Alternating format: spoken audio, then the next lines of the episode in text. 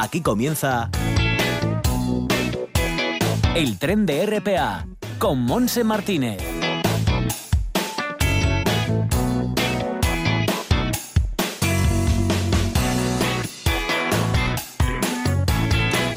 Sí, pues aquí estamos en este lunes día 1 de julio arrancando este viaje radiofónico, estrenando mes, llegaremos hasta las 2 de la tarde eh, con un tiempo fantástico, eh, están los cielos casi despejados en el Concejo de Gijón, la temperatura es más alta de lo previsto, 21 grados, no subirá más, vientos del nordeste no demasiado fuertes y la costa pues así estará entre 19 y 20 grados desde el oriente hasta el occidente asturiano. Y en el interior, pues tampoco sube, va a estar más caliente que en la costa, ¿eh? porque en Cangas la máxima será 19 grados, en el Nalón también, en Oviedo menos, 18 de máxima, en el Caudal 19 grados, con vientos del norte en Tineo 15 grados, en Somido 21 y 19 en Cangas del Narcea.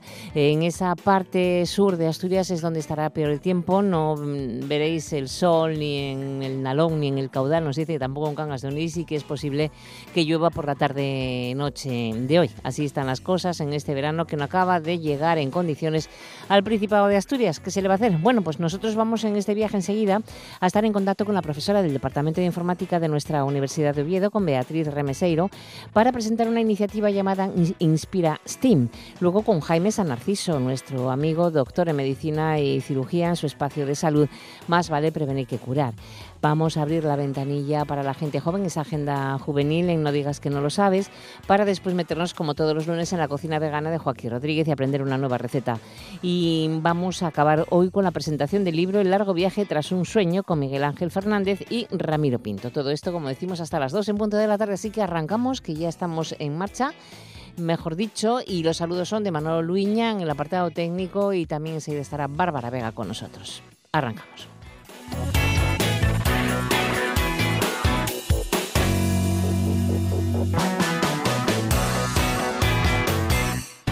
Está sintonizando RPA, la radio del Principado de Asturias, la autonómica, la tuya, la de todos.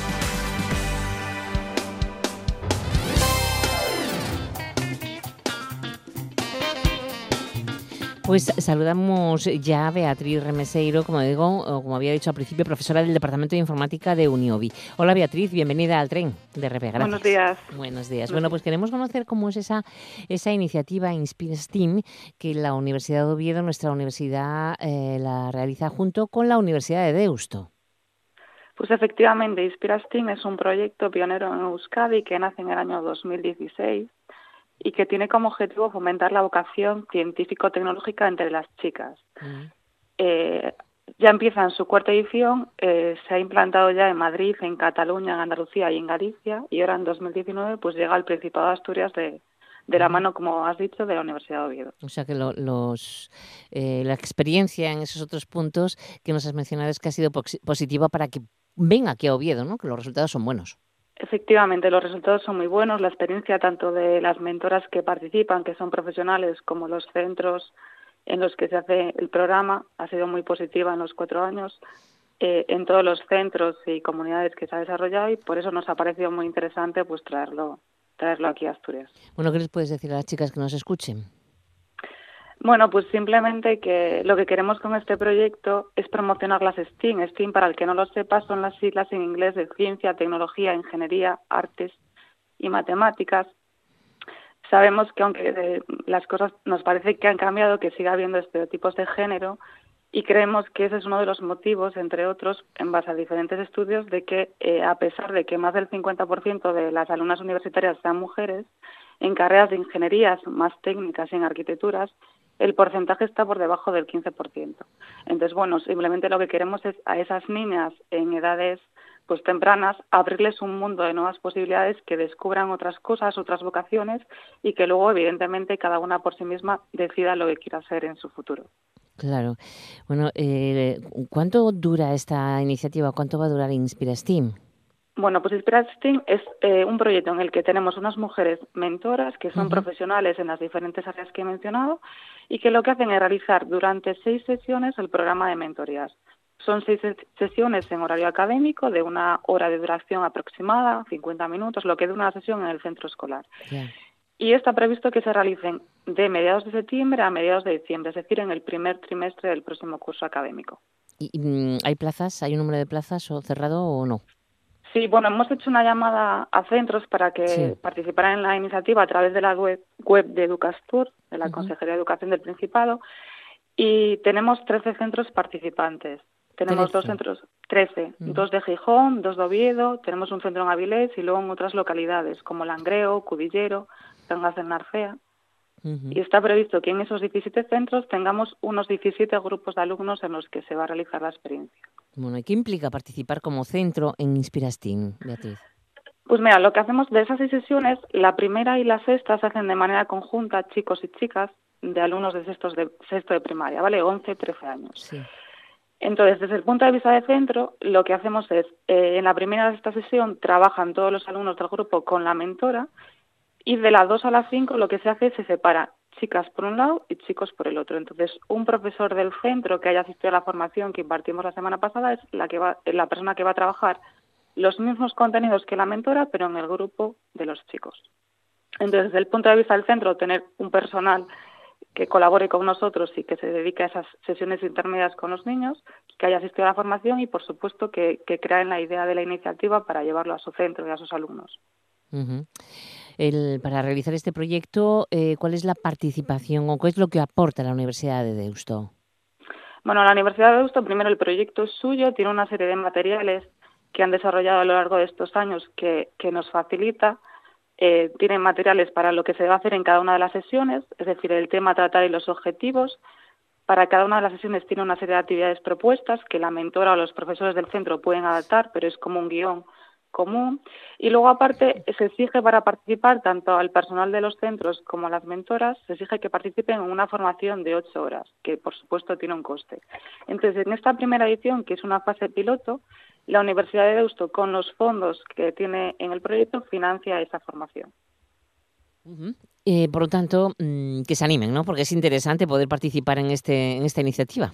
Bueno, yo creo que es muy interesante, es muy importante promocionar las STEAM y que las niñas y niños pues conozcan qué profesiones tenemos en estas áreas y sobre todo lo que comentaba antes, ¿vale? Abrirles un mundo nuevo de posibilidades, que vean cosas más allá de las que vemos en nuestro día a día y que descubran pues profesionales cercanas en nuestro entorno que trabajan en estas profesiones. Y qué importante es todo lo que encierra STEAM, ¿eh? Ciencia, tecnología, pues ingeniería, artes y matemáticas, qué bueno. Y matemáticas, sí, sobre todo pues eso, no solo esas áreas, sino la importancia que tiene para el desarrollo económico y social de, de nuestro país.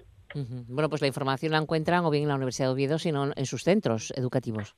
En los centros educativos en los que participemos, en la Universidad de Oviedo tenemos algo más y si no en la web de Inspirastim, ¿vale? Inspirastim.net tienen toda la información del proyecto coordinado por la Universidad de Deusto. Bueno, pues para vosotros también es emocionante, ¿no? Como formadores. Pues sí, yo creo que, que muy ilusionante y, la experiencia por lo que nos dice muy positiva, así que esperemos confirmarlo en unos meses. Claro que sí. Beatriz, muchísimas gracias, de verdad. Enhorabuena por todo este trabajo que estáis haciendo.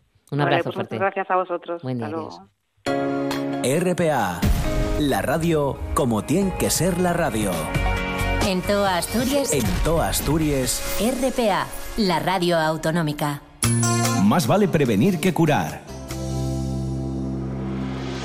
Pues sí, es nuestro lema y entonces eh, nos toca saludar a nuestro amigo, el doctor en Medicina y Cirugía, Jaime San Narciso. ¿Qué tal, Jaime? Hola, Monse, muy bien, buenos días. Pues aquí con noticias que quiero que nos, que nos comentes, porque también son importantes, son muy interesantes. Y si te parece, empezamos con una que habla sobre la calvicie. Parece ser que se consigue fabricar eh, pelo a partir de células madre.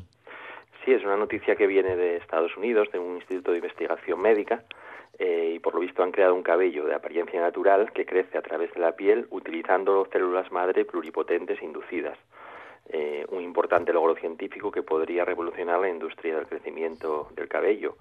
Ya sabemos que bueno, la genética, el envejecimiento, el tratamientos como por ejemplo en el cáncer, lesiones por quemaduras o, enfermedades, trastornos médicos como los distintos tipos de alopecia pueden causar la pérdida de cabello y esto también se asocia con problemas emocionales al, que lo sufren, ¿no? que pueden disminuir nuestra calidad de vida, provocando a veces también pues problemas de, depresión.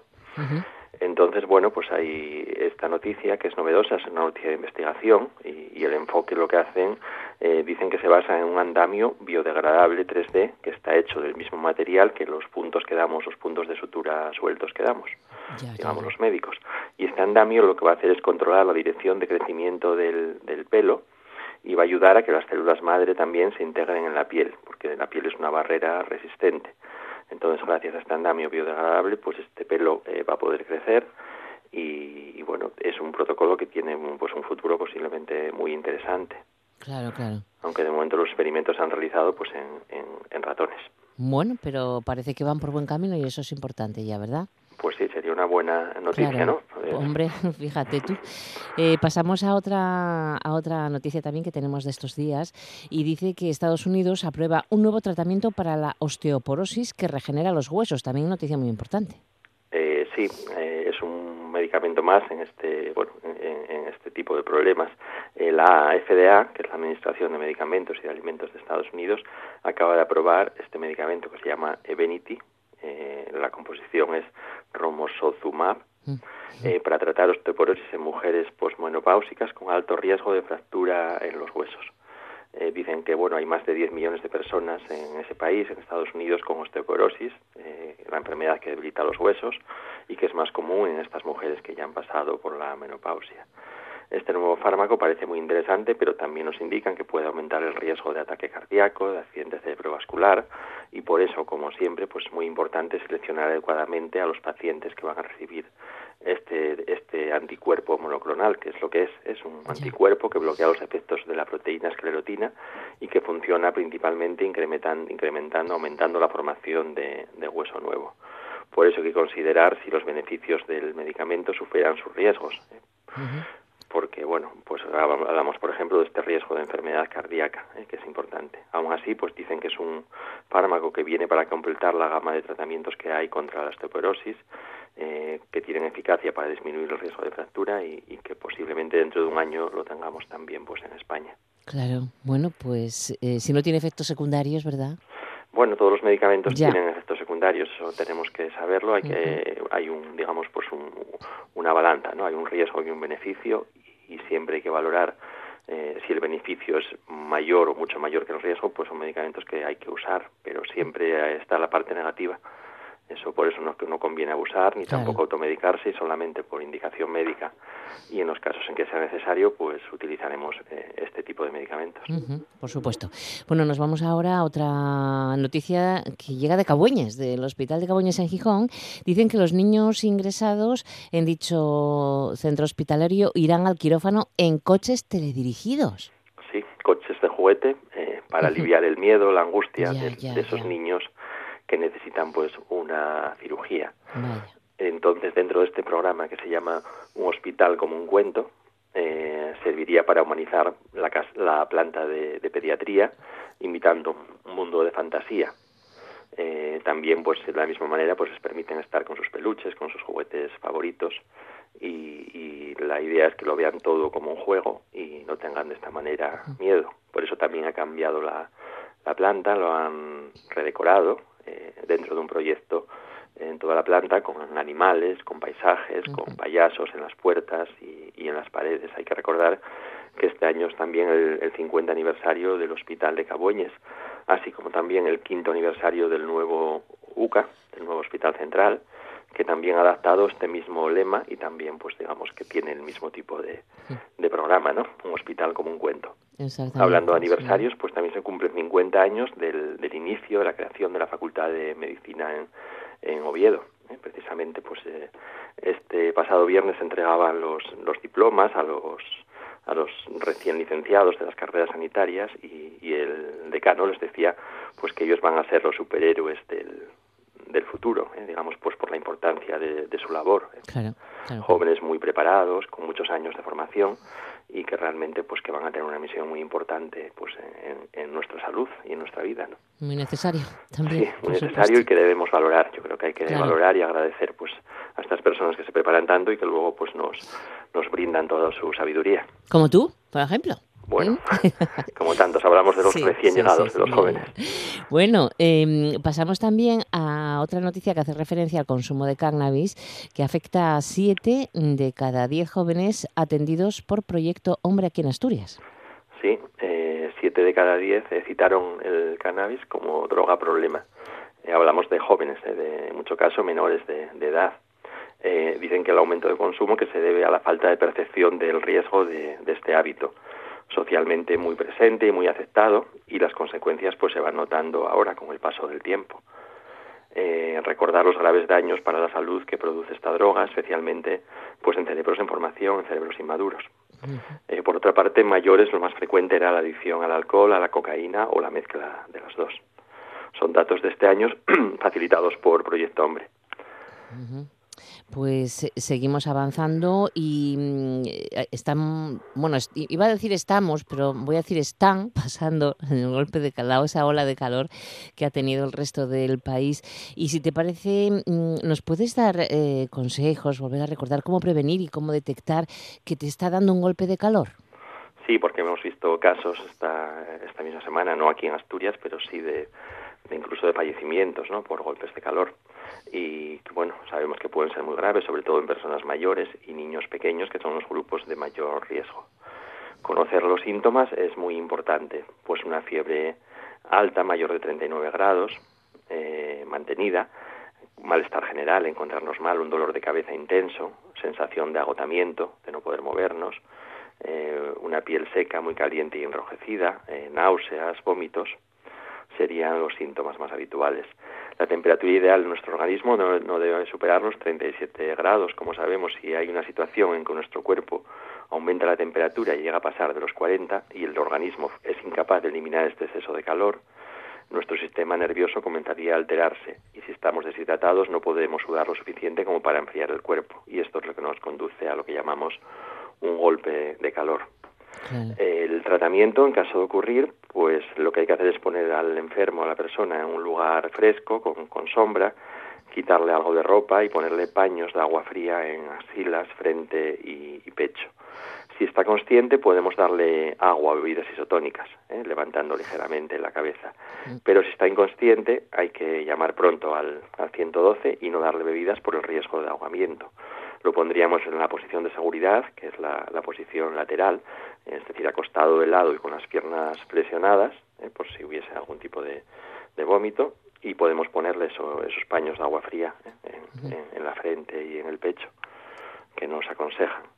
En cuanto a la prevención, pues eh, lo último decir pues sería hay que beber más líquidos, hay que tener una dieta rica en, en verduras, en en sopas frías, evitar las comidas muy calientes y el alcohol, evitar hacer deporte a horas extremas de, calor al mediodía, eh, también pues no estar muy muy expuestos al, sol muchas horas, eh, buscar la sombra, protegernos con una gorra, eh, y luego las personas que tienen mayor riesgo, como son los ancianos, los menores de cuatro años y, personas con enfermedades crónicas, como diabéticos, cardiópatas, pues también vigilarlos más, ¿eh? porque son, son mm. los que más peligro tienen. Sería un poco el resumen de la prevención del golpe de calor. Siempre está bien recordarlo. Bueno, ¿te parece que pasemos a nuestro tema dental de la semana? Muy bien. Vamos allá.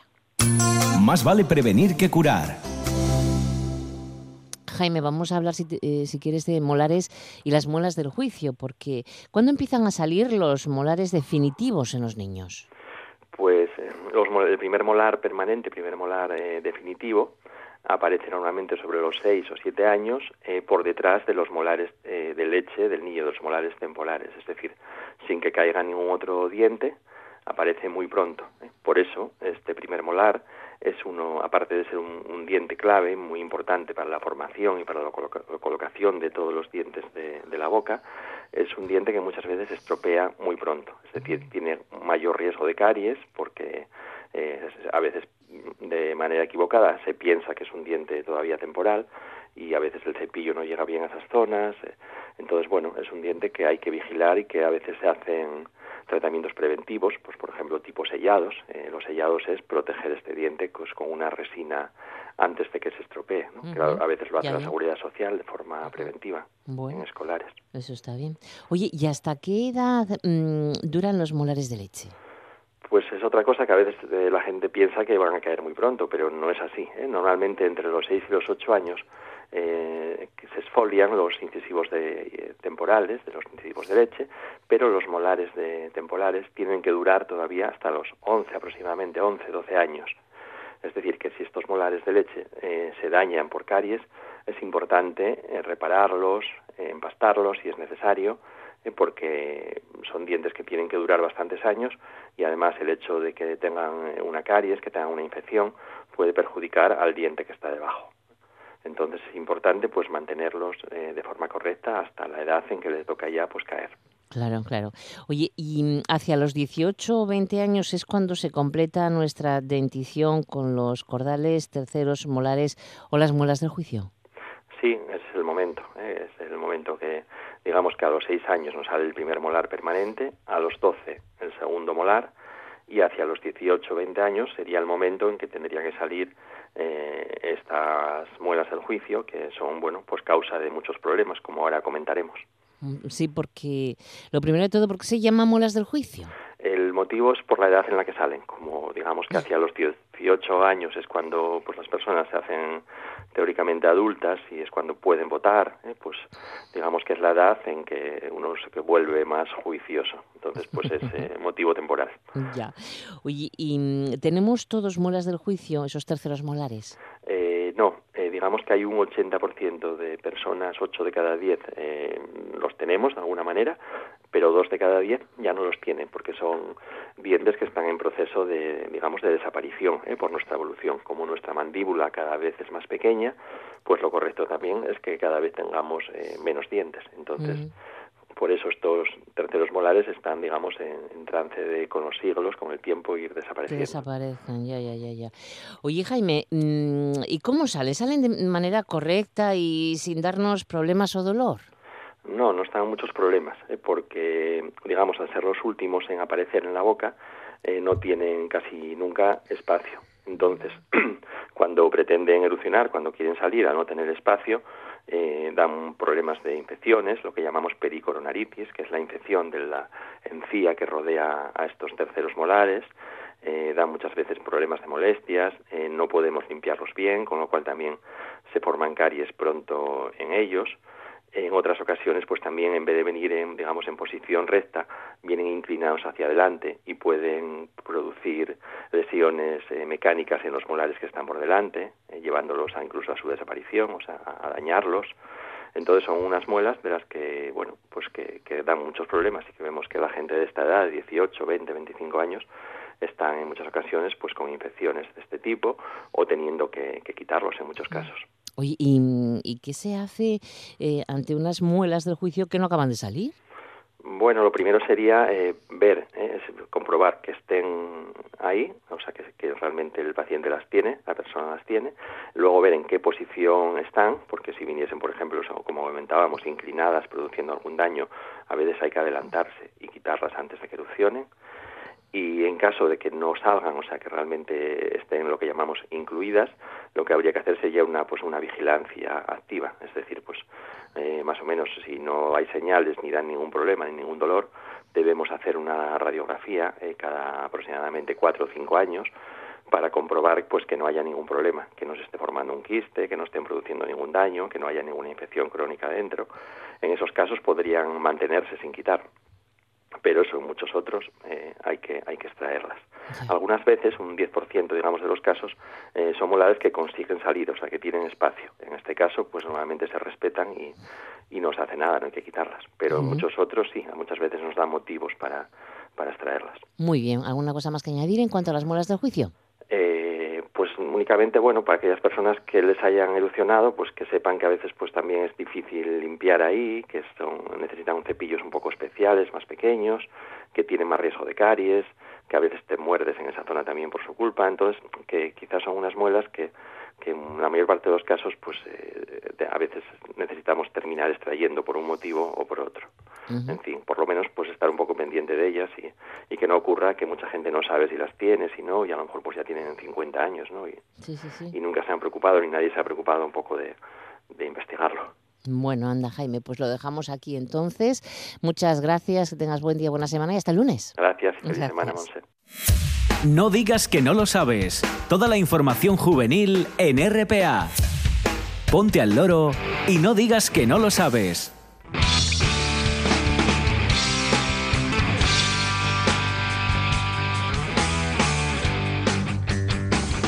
Pues hemos aprendido muchas cosas ya con Jaime y llegamos a la 1 y 31 minutos de la tarde cuando abrimos esta agenda para la gente joven. Vamos a empezar con la octava edición del Verano Literario, una actividad eh, que se realiza en Las Vegas, en la Biblioteca de Las Vegas en Corbera y que es de asistencia libre y gratuita. A partir de ahora vais a tener pues eso, muchas actividades en asturiano. Esta empezó ya a las 11 y media de la mañana y recordar que es una actividad de promoción y animación a la lectura de literatura infantil en asturiano que organiza la Casa de la Lingua del Ayuntamiento de Corbera y se va a desarrollar a lo largo de los meses de julio y agosto. Esta actividad consiste en encuentros entre escritores y todos los niños que deseen participar. Cada escritor acerca y cuenta una de sus producciones a los asistentes en encuentros de una hora de duración que, dadas las características, se convierten en actos distintos y únicos. La lectura de los cuentos suele acompañarse de otras actividades, como puede ser pintar, juegos de memoria, cantar, en fin, que son muy entretenidos para todos ellos. Así que si estás en Corbera, pues ponte en contacto con la biblioteca porque te pueden contar mejor qué horarios, qué escritores van a estar, sé que va a pasar Sur de Fernández o Daniel García Granda, Esther García, Iris Díaz, Jesús González Rato o Rafa Valdés, también Vitu Pintado y ACD. Así que mmm, anotar esta hora, todos los lunes de julio y agosto en horario de 11 y media a 12 y media de la tarde. Y seguimos ahora con el bus etnográfico que organiza la Fundación José Cardín Fernández en Villaviciosa. Ya estamos en julio, primer día de este mes, y mm, recordaros que todos los sábados de este mes tenéis este bus etnográfico. Hacen un recorrido por el paisaje etnográfico de Villaviciosa. Las salidas son a las 10 y media de la mañana desde la sede de la Fundación José Cardín para ir por Fuentes, eh, por Sietes, por bueno, pues varios puntos con regreso otra vez al mismo punto de partida. 8 euros adultos y 5 euros menores de 12 años. Tienes toda la información y reservas en el 985 89 29 38. Y mm, vamos a anunciar que se inaugura hoy la octava edición del Festival Sol Celta en Avilés. Las plazas de Alfonso VI y Carlos Lobo y calles La Ferrería y El Sol vais a encontrar hasta el domingo, inclusive conciertos, teatro, presentaciones de libros, actividades infantiles, charlas y el tradicional Mercau Sol Celta. Bueno, pues hoy corresponde el concierto a la bandina de Garrapiella, Airoa y Fontoria.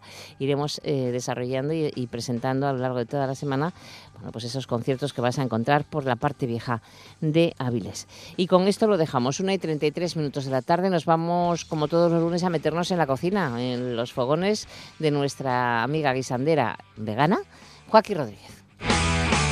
No digas que no lo sabes. Toda la información juvenil en RPA. No pierdas el tren, ponte al loro y luego no digas que no lo sabes. Un espacio que patrocinan las oficinas de Sama del Langreo, San Martín del Rey Aurelio, Laviana, Mieres, Ayer y Lena, con la colaboración del Principado de Asturias. En toda Asturias, RPA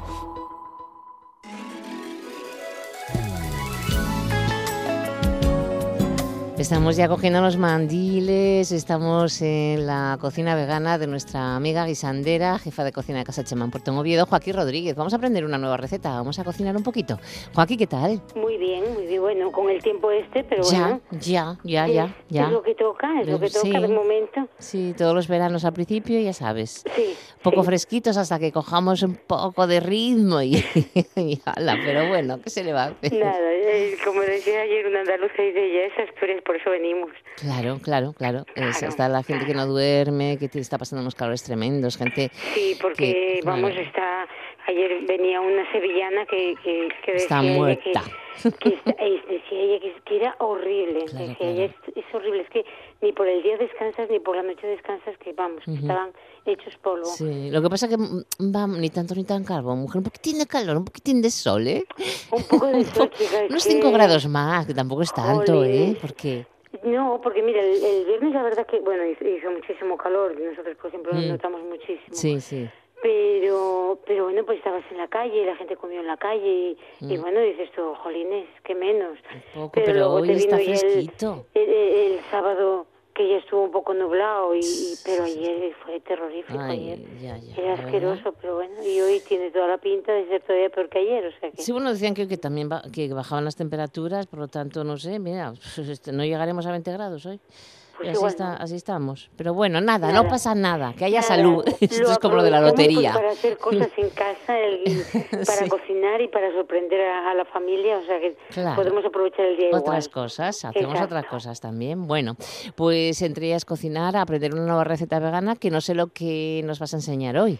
Pues mira, hoy toca dulce, Bueno, hoy toca bueno, dulce. dulce. Y, y yo había pensado en una crema eh, de, de cerezas. Uy, Uf, una, una, una crema no, una tarta de cerezas. una tarta de cerezas. Una tarta de cerezas. tarta de cerezas. Tarta de cerezas. Mm, qué buena que, pinta que tiene además, eso. eh, hombre, lo, lo único complicado es quitarle el hueso a la cereza. Lo Bueno, no es complicado, es, es que te da un poco de pereza, ¿no? de Pero bueno, Bueno, pero mira, mm, nosotros solemos hacerlo con, con un boli y una botella. con un bolí. Y una botella. Ay, que me muero. ¿Un, un bic? Exacto, exacto. y una botella. Y una botella. ¿Y eso? Es es súper simpático porque, porque nada, colocas la cereza encima de la botella de cerveza o, o- Sí. o de agua pequeña de cristal. Colocas la cerveza de pie, la cereza, y con el boli sin, sin nada, eh, lo que es el boli Sí, sin la barra. le- Sí, sin el exacto, sí. le das para abajo y ya, ya, ya te queda hueca. Ay, claro, porque cae entonces dentro de la botella hueso. Ay, qué gracia. Bueno, anotado queda, eso lo vamos a experimentar, ¿eh? Sí, sí, sí, sí, es súper, es súper- Mira, el- el- el- nosotros bueno. tenemos un postre, ¿no? Sí. Con, con- de cerezas, que es eh, la delicia de Pablo. Ah, Eh, y, y es nada, lo que es la cereza sin el hueso, que la gente, yo creo que ya lo pide por, por comer la cereza sin hueso, y es salteada con su licor sí. y, y una bola de helado de barreña. Ya, ya, ya, qué Fíjate bueno. tú. Qué rico. Y, y están salteadas, están calientes, y, y el helado fresco, y la gente eh, está, está encantada. Y le hace mucha gracia porque dice, jolín, la cereza sin hueso. Digo, pues como la aceituna, muy parecido. Lo que pasa es que, bueno, es más difícil. No es más difícil, la, no es se más difícil la aceituna quitar el hueso, ¿no? Que la cereza es Yo más, creo que sí. es más, más, no tienes que hacer tanta fuerza, no sé, Yo está más pegado sí. el hueso a la carne en la aceituna, yo creo, sí. Es, es más complicado hacerlo, eh, sobre todo con boli. Claro, ¿eh? Porque claro, nosotros claro. lo- yo a veces lo intento para, para picarla y, y sí cuesta, no te creas. La cereza, sin embargo, nada, le das al boli y, y cuando te das cuenta ya, no- ya, ya no tiene huesos. Bueno, pues la técnica ya la hemos anotado Ya la- y ya la anotamos. pasemos entonces a ver qué tenemos que comprar en el Pues mercado. mira, hacemos una pasta brick, Sí, que es eh, una pasta quebrada, ¿no? Eh, que es medio que para una tarta, medio kilo de harina de repostería y 250 de mantequilla vegetal. vale. un poquito de 250, sal, dos cucharadas de azúcar y lo amasamos. Ajá. Además, nada, cogemos la harina, hacemos el volcán, ahí metemos la mantequilla conviene que esté eh, empomada, ni muy líquida ni muy dura, Sí. eh, para que sea más fácil. Igual necesitamos un poco más de harina porque hay harinas que son un poco más más más fuertes, ¿no? Sí. Dependiendo de, de- de la marca de la harina. Y agua y eso nada, ¿no? Eh, nada, nada, nada. Nada, o sea, la harina, la mantequilla, La un poquito harina, de sal y el azúcar. Exacto. Y amasar. y amasar. Yo me gusta ponerle un poco de nuez moscada o Ah. un poco de rallar un poquitín de anís estrellado. Ya. ¿eh? Luego Porque ya le da un cada toque uno, cada uno. Ya, ya, exacto, ya. a gusto. Lo amasamos bien. Igual necesita un poco más de harina, espolvoreamos un poco más. Conviene que nos quede, que no se pegue a las manos. Claro. ¿Se puede untar las manos con algo de aceite para...? Con aceite de girasol. de yo girasol. suelo, yo vale. suelo untarla. Así se pega menos, ¿no? Exacto. Ujú.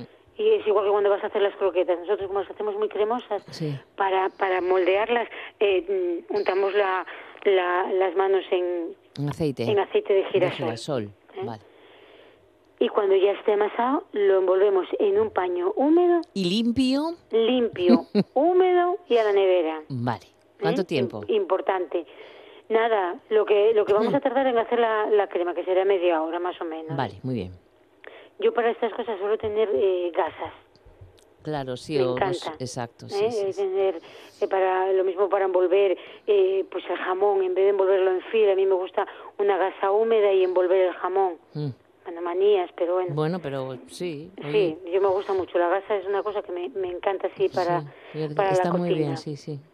No sanidad no lo ve muy bien pero bueno Ya, por, Sí. ya, ya te entiendo. no lo ve muy bueno. bien pero bueno yo hay Si veces eres- que, que- es- es que muy no yo el fil es una cosa que acumula ahí tanto calor y, Mm. y, y al final crías un moho Y, y no deja de ser plástico. exacto Mm.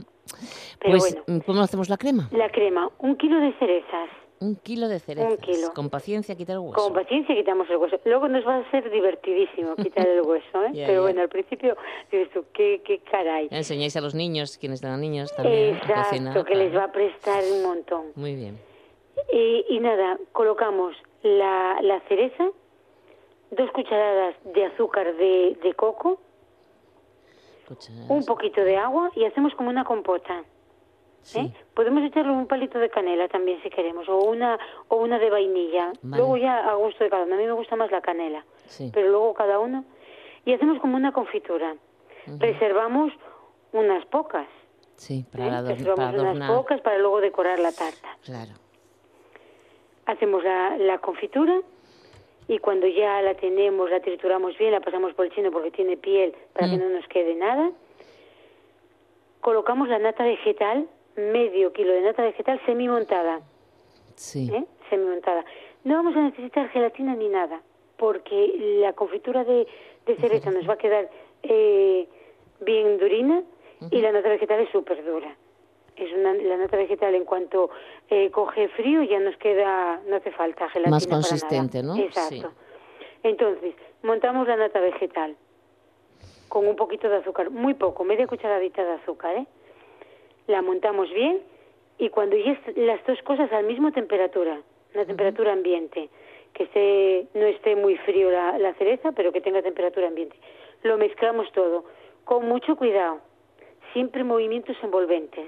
Movimientos envolventes quiere decir que coges una llambión y vas desde arriba a abajo y vuelves a subir despacio para que airee la masa, el, el conjunto, y no se nos baje la nata.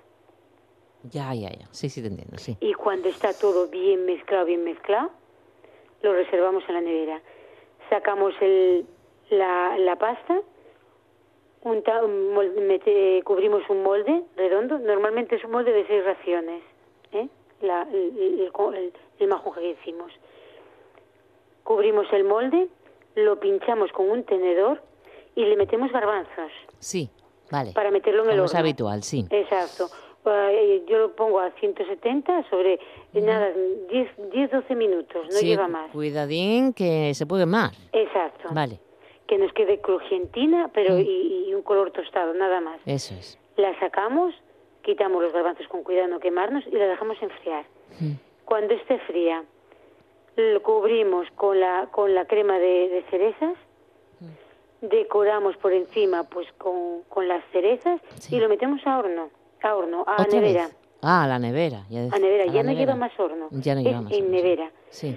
Cuando ya pasaron dos o tres horas nos va a quedar cremosísima. Mm. Podemos ponerle unos puntitos de nata, podemos ponerle un poquitín de, de, de unas nueces picadas por encima o almendras o pistachos, lo que nos apetezca.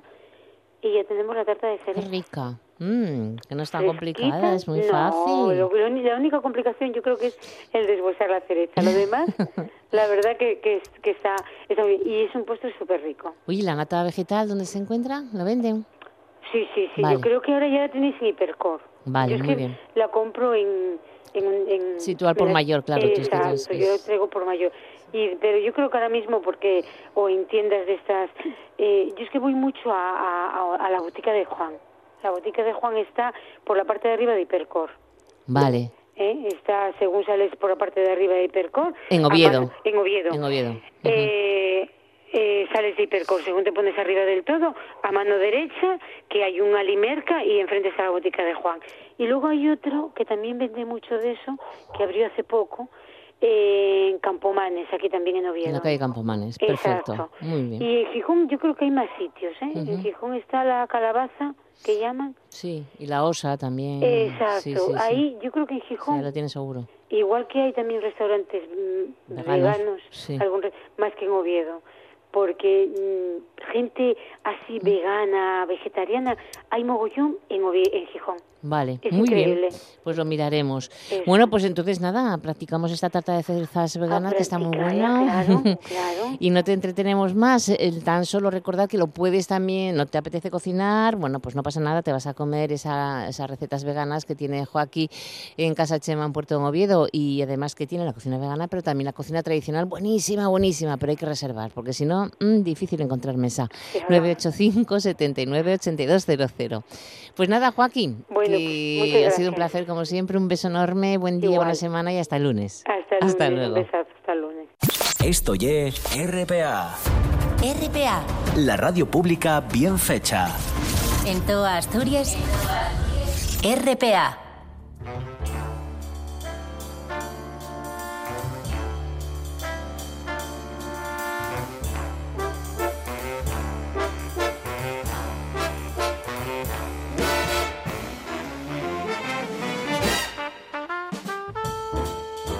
Pues aquí estamos, gracias Joaquín, 14 minutos para las 2 de la tarde. Vamos a presentar el largo viaje tras un sueño del que son autores el leonés Ramiro Pinto y el asturiano Miguel Ángel Fernández y que está publicado por Lapicero Ediciones. Aquí conmigo está Miguel Ángel. ¿Qué tal, Miguel? Bienvenido. Hola, muy buenos días. Encantada de estar contigo un ratito. Y tenemos a nuestro amigo por, por teléfono, ¿eh? A Ramiro. Ramiro Hola. Pinto. ¿Qué tal, Ramiro? Pues muy bien, buenos días. Muy buenos Muy días. buenos días, Ramiro. Se te oye alto y claro. ¿Cómo- Pues Perfecto. me alegro, me alegro. ¿Hace mucho calor en León o qué? Pues sí, sí, hoy tenemos un día de calor y en una tierra de tanto frío, pues, pues en cierta manera se agradece aunque no estemos acostumbrados. Ya, ya, pero como decimos aquí, presta, Miguel. Yo tengo ganas un poco de calorcito, como Ellos- tiene ellos, Ramiro. Ellos, ellos también dicen prestan, ¿eh? ¿También? Ahí, también dicen prestan, Ah, sí. claro. Bueno, no estamos tan limítrofes, entonces se despega algo, o Sí, se ellos- nos ellos pega. son los astures, los astures del sur. ¿A que, a que vos prestas, Ramiro? Sí. Ya, ya, ya, ya. Nos decimos los, los del norte, los leoneses del norte, los que vienen a secarse a León. Bueno, eh, vamos a contarnos un poco, porque este libro, El largo viaje tras un sueño, bueno, pues eh, recordamos que aborda la marcha contra el paro y la precariedad por la renta básica, ¿no? Que, que- que se hizo en su momento, ¿no, Miguel? Sí, eh, fuimos eh, desde Asturias a Madrid a quejarnos una vez más al gobierno, porque que estos gobiernos, la verdad es que nos hacen bastante poco caso. Eh, la cuestión era que ya en 2014 habíamos ido a quejarnos al gobierno porque la situación era más, muy, bastante complicada. El gobierno aquel había agredido a todos los franjes de la población trabajadora y luego resulta que la cosa se puso peor, a pesar de que ellos iban diciendo que la economía iba mejorando y demás, la situación fue a peor progresivamente y entonces llegamos allá ya con una eh, formación de gentes de diferentes sitios, de gentes paradas, gentes en un estado precario, a que vieran el ejemplo práctico de que la cosa no va, que efectivamente la economía mejora, pero para ellos solo. Miguel, eh, Langreano de Pro, de Pro, lo llevas el tema de la cuenca también muy, muy adentro, ha sido precisamente el organizador de la columna asturiana en la marcha.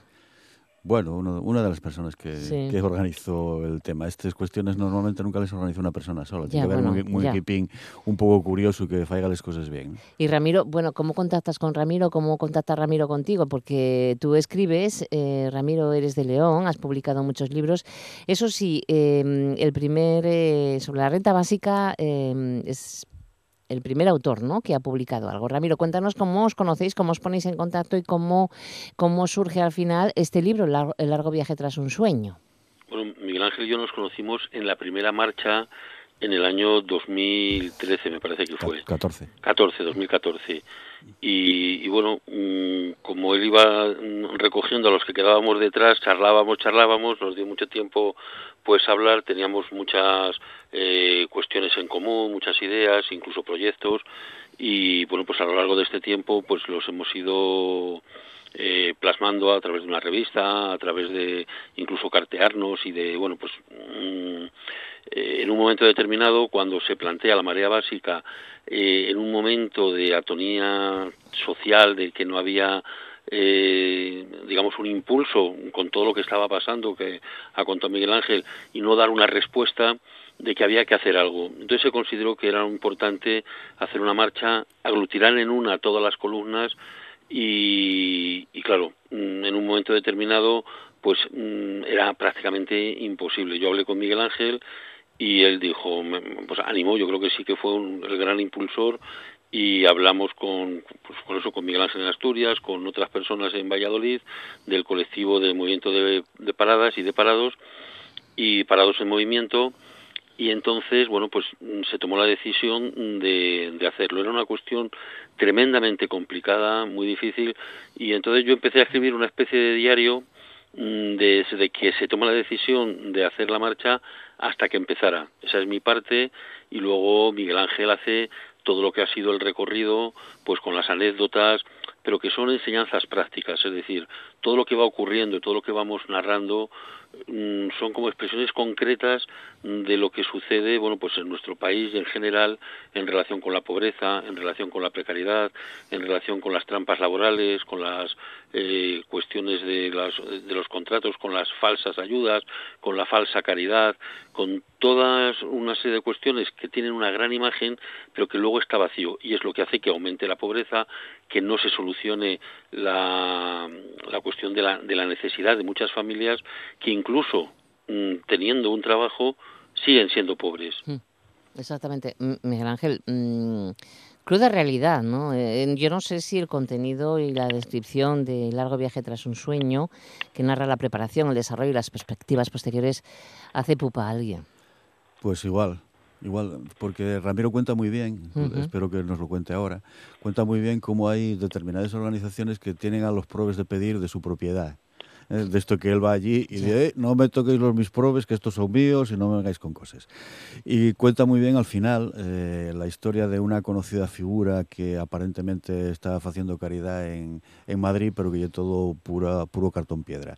Eh, la parte que yo cuento en el libro y el desarrollo de la marcha y todas las dificultades que, nos, que se nos originaron. Y una de ellas, y no fue la más pequeña, y el hecho de que la gente vaya a, una marcha en la cual nos recorremos toda la submeseta norte en unas condiciones climatológicas muy malas, y como la gente que iba con nosotros en líneas generales era gente precaria, sin medios, pues camina.